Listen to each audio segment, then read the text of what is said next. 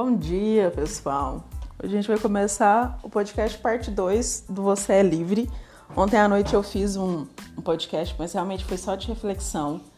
Eu já estava bem tarde, na verdade, eu quase estava terminando de trabalhar, tinha algumas coisas ainda para fazer. Confesso que eu estava morrendo de sono, mas eu queria muito ter, ter compartilhado algumas ideias sobre realmente essa questão de liberdade, sobre realmente essa, essa questão do que a gente vive. E aí eu não, nem sei se ficou com muito, muito sentido, para falar a verdade, mas eu tô aqui hoje para parte 2 para a gente realmente completar essa, esse pensamento de ontem. Se você puder, escuta de ontem para depois você escutar esse. Então, o que eu tenho para falar, pessoal, é, né, que eu venho refletido, até falei com uma amiga agora sobre isso, sobre essa questão de trazer a vida com leveza, essa questão de liberdade. E quando eu pergunto, você é livre? Você é livre de verdade?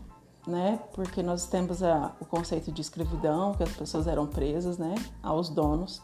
Mas hoje nós somos muito presas a conceitos, a ideias, né, a crenças, e isso é como se fosse uma prisão e para mim uma prisão pior do que uma prisão física às vezes, né? Porque você se torna realmente prisioneiro da, dos seus pensamentos, das suas ideias.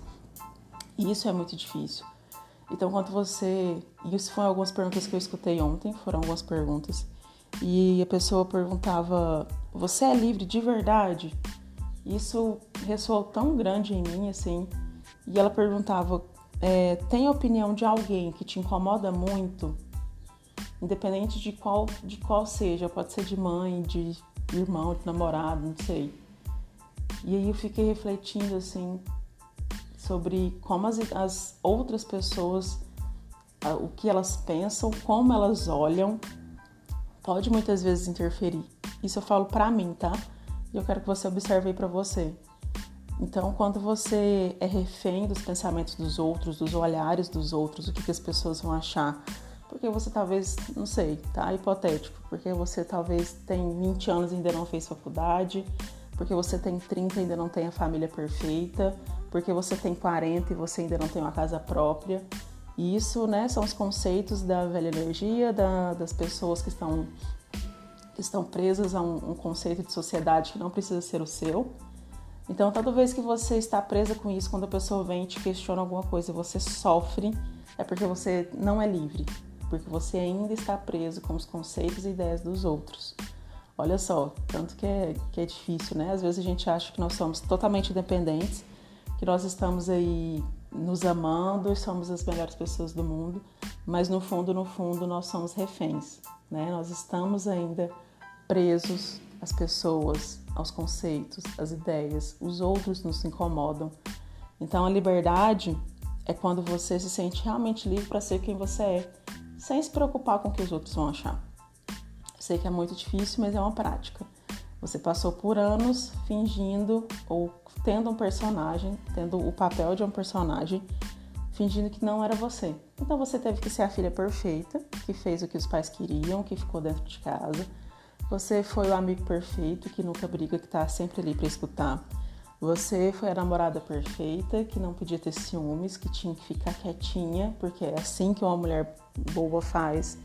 Você foi funcionário, você foi, não sei, qualquer coisa. Perfeito porque os outros acham que tem que ser. E aí? Quando que você vai começar a realmente ser quem você é? Fazer quem você é? E eu falo que é tão difícil isso porque eu ainda vivo esse processo. Porque, como eu já disse aqui várias vezes, eu trabalhei na parte financeira de uma empresa, não gostando, querendo muito trabalhar com com marketing, com pessoas, e hoje eu faço isso, né? Consegui reverter muita coisa, mas eu ainda tenho muitos conceitos, muitas crenças, sabe, amarradas em mim. Ainda essa questão de, de carteira assinada, de ter vale refeição, vale alimentação, não que sejam importantes, definitivamente não são para mim, mas eu ainda às vezes me pego pensando e analisando assim. Não me vejo nesses lugares mais presos por carteira, por vales nem nada, mas é uma coisa que ainda ainda de alguma forma isso significa, tem ressoa em mim, não sei explicar, mas ainda ressoa.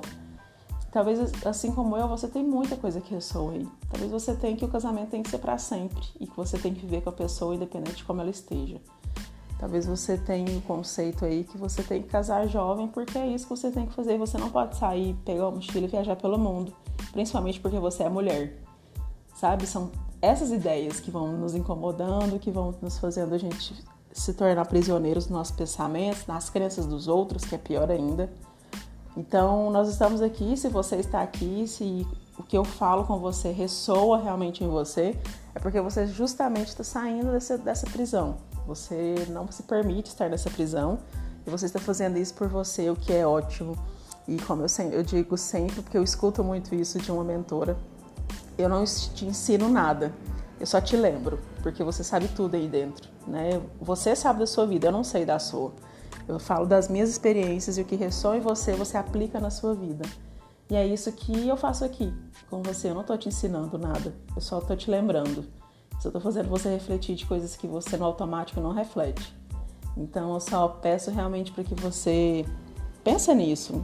No que você não é livre, no que você está se prendendo, que está te incomodando, o que, que, te incomoda. São os outros ou é você? O que, que você pode corrigir? apenas você, né? Não o outro. O outro é o outro, você é você. Vamos tentar praticar isso cada dia mais. Independente se o outro for um filho, for um marido, for uma mãe, for um pai. Cada um tem sua missão. Você chegou sozinho nesse mundo, a não ser que você seja tem irmãos gêmeos, mas você vai embora sozinho desse mundo também. Então faça a sua vida valer a pena, pela sua perspectiva, não pela dos outros, tá bom? Então a gente volta a conversar, escutem a parte 1 e a parte 2. Eu acho que vai fazer sentido, não tenho certeza. Mas depois me conta o que você achou, me procura lá no, no, no Instagram, MariaJSSV, dois S seguidos, S de sapo, e a gente conversa. É só me chamar que a gente conversa, vai ser um prazer falar com você. Lembra, tá? Tá tudo bem, do jeito que está.